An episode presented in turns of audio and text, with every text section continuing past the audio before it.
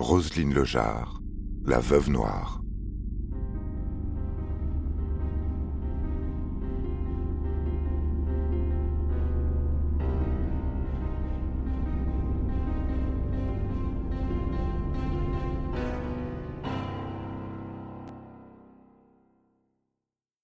Les Lejar, une famille bien particulière. Dans le rôle de la victime, le père, Christophe Lejar, 48 ans, assassiné froidement un matin glacial de novembre 2010. Dans le rôle du complice, Arnaud Privat, 39 ans, le beau-fils de la victime et le meilleur ami de l'assassin. Et le commanditaire, Roselyne Lejar, 54 ans, l'épouse de Christophe Lejar depuis 25 ans, mais en instance de divorce depuis plusieurs mois. Épouse castratrice, mère toxique, femme manipulatrice, Roselyne Lejar a tout d'une veuve noire. Une personnalité affirmée, prête à tuer pour sauver son honneur et obtenir une compensation financière à sa trahison. Mais Roselyne Lejar n'est pas qu'une tueuse vénale. C'est ce que nous allons voir dans cette affaire crapuleuse, dont la seule erreur de la victime aura été de vouloir se libérer d'un mariage malsain.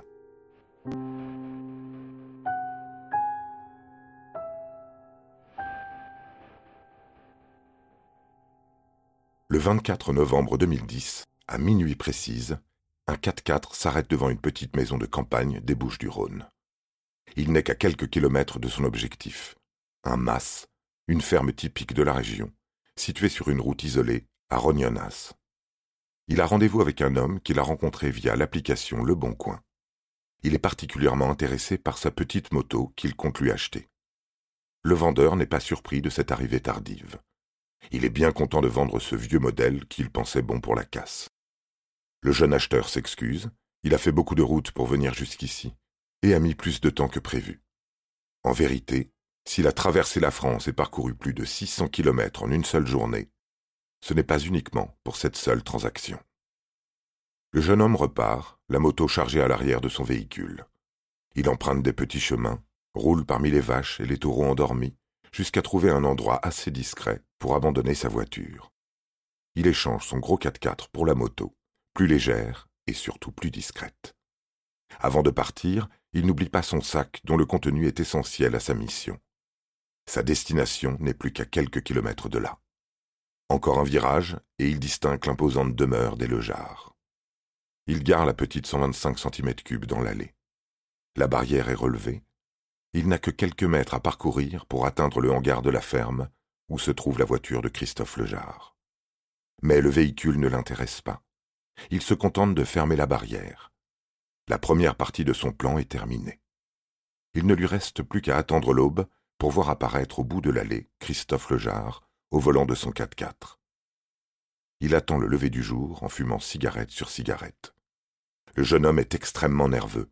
Il n'arrête pas de vérifier le contenu de son sac à dos. De l'autre côté de la barrière, dans la maison, tout le monde dort paisiblement. Cette région du sud de la France est particulièrement paisible, surtout en hiver. C'est un peu comme si Rognonas avait décidé d'hiberner. Mais pour Christophe Lejar, chef d'entreprise de 48 ans à la tête d'une petite menuiserie familiale, le réveil sonne à 5h30. Après avoir effectué sa routine matinale, il est prêt pour se rendre au travail. Lorsqu'il atteint sa voiture, il est déjà 6h45 mais il fait encore nuit. Le véhicule parcourt quelques mètres sur l'allée. Christophe allume les phares. Il constate avec étonnement que la barrière de la demeure est abaissée. Fatigué, il ne se pose pas davantage de questions et sort relever la barrière. Une fois la voie dégagée, il retourne à son véhicule, mais n'a pas le temps de mettre un pied dans l'habitacle. Un coup de feu retentit dans la nuit. L'entrepreneur s'écroule au pied de son véhicule. Il est déjà mort lorsque la moto s'enfuit à travers la campagne. Ce n'est qu'une heure plus tard que Christopher, le fils de Christophe et Roselyne Lejar, sort pour se rendre au travail.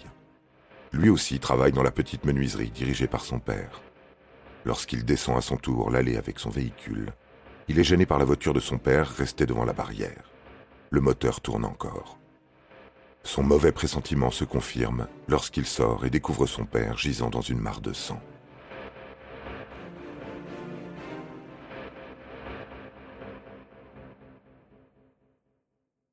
Lorsque les policiers arrivent en début de matinée au Mas, ils découvrent une famille effondrée. Pendant que les pompiers prennent en charge Roselyne, la veuve de Christophe, et Romuald, le plus jeune des deux fils vivant à la maison, on relève toutes les empreintes et on analyse la scène de crime. C'est une balle de chasse calibre 12 qui a tué Christophe. Le voisinage témoigne d'un coup de fusil entendu dans les environs de 6h45 du matin.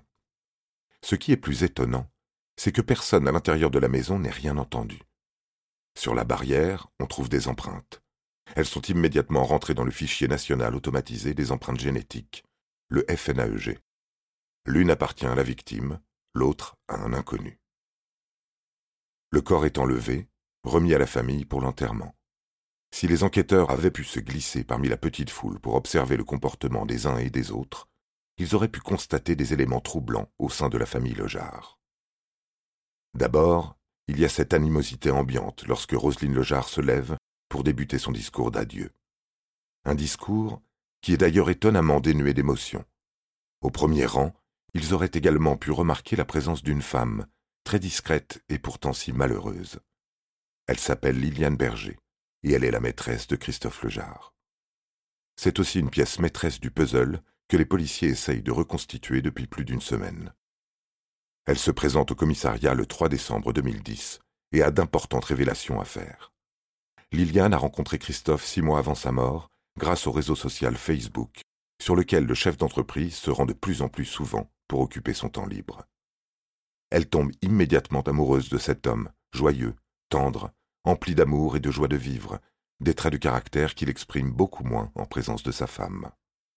Outre son histoire d'amour avec Christophe, les enquêteurs apprennent par Liliane que le couple Lejar battait de l'aile depuis plusieurs années. Christophe ne s'est pas trop épanché sur ses problèmes avec Roselyne.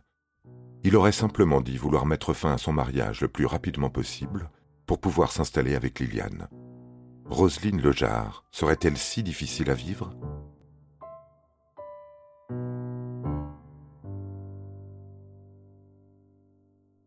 C'est ce que laisse à penser la déposition de Marise Lejar, la sœur du défunt. Elle se présente au poste juste après les obsèques de son frère. Elle aussi a des choses à dire sur Roselyne. À croire que les deux femmes se sont mises d'accord pour placer cette dernière sur la liste des suspects.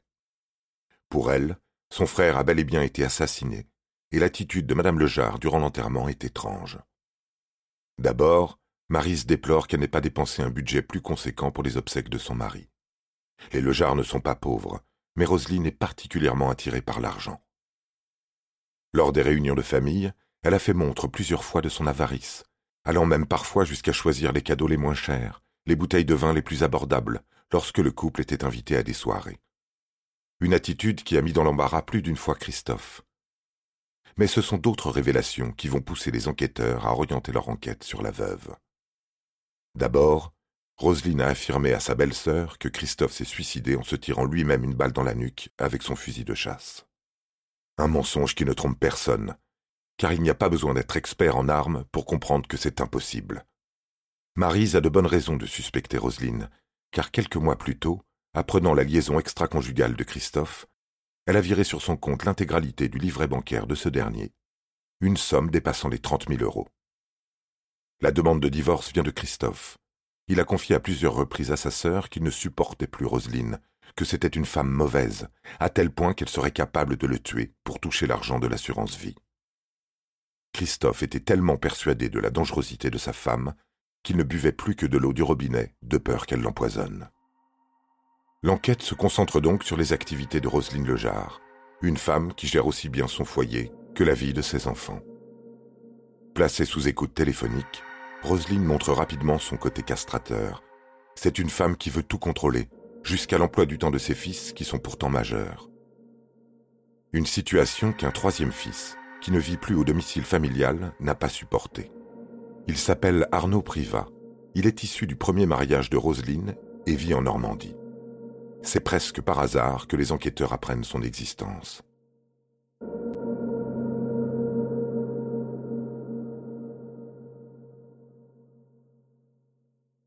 En septembre 2011, cela fait presque un an que les policiers travaillent d'arrache-pied pour trouver la vérité.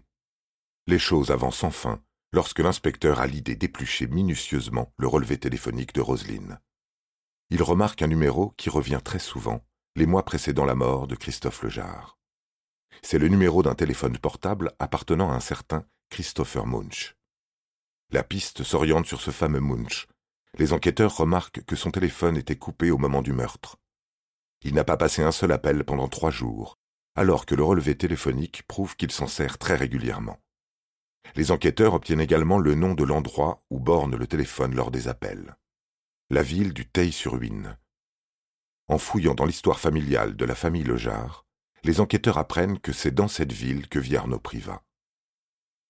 Arnaud Privat a 34 ans lorsque son beau-père décède. Il en a 18 lorsqu'il est chassé du domicile familial. Depuis que sa mère s'est installée avec Christophe Lejar, il vit un enfer. Il n'a jamais considéré le nouveau mari de sa mère comme son père. Les relations avec sa mère sont également très compliquées. Arnaud se considère comme un enfant non désiré, un accident de parcours. Sa mère le lui a déjà bien fait comprendre à plusieurs reprises, en refusant de montrer tout signe d'affection. Arnaud Privat est un enfant rejeté, confronté à un vide affectif qu'il peine à dépasser. Sa vie sentimentale est d'ailleurs à l'image de sa relation mère-fils, chaotique. Avant l'âge de trente ans, il devient père une première fois d'un petit garçon. Un an plus tard, il est à nouveau père d'une petite fille, issue d'une seconde union avec la sœur de sa première compagne. Arnaud Privat est un homme profondément blessé, qui se sent responsable de tout le chaos autour de lui. Et comme beaucoup d'hommes meurtris, il trouve refuge dans l'alcool. C'est alors qu'il fait la connaissance d'un homme beaucoup plus jeune que lui, Christopher Munch. Le lien entre les deux hommes est simple à établir. Tous les deux se considèrent comme des frères de galère. Christopher Munch a 31 ans lorsqu'il rencontre Arnaud Privat. Son passé aussi est troublé. Il a grandi au milieu de parents divorcés et sans le sou. Il manque d'argent, d'affection et surtout d'un père. Tout comme Privat, sa vie familiale a affecté sa vie sentimentale. Alors qu'il est installé avec sa femme et son fils, il quitte cette dernière pour rejoindre un ami avec lequel il perdra finalement contact. Privé de son fils, il est définitivement seul jusqu'à ce qu'il fasse la connaissance d'Arnaud alors qu'il travaille au noir chez un ferrailleur. Les deux collègues se trouvent rapidement des points communs et des liens d'amitié se tissent autour de quelques verres de whisky et de quelques joints. Arnaud lui confie ses pires souvenirs et évoque son mal de vivre. Christopher écoute avec une profonde tristesse son ami lui raconter toutes les fois où sa mère le punissait avec des branches d'ortie avant de le forcer à manger dans l'auge des cochons. En retour, Arnaud soutient Christopher lorsqu'il pleure son père biologique ou son fils qu'il ne voit plus.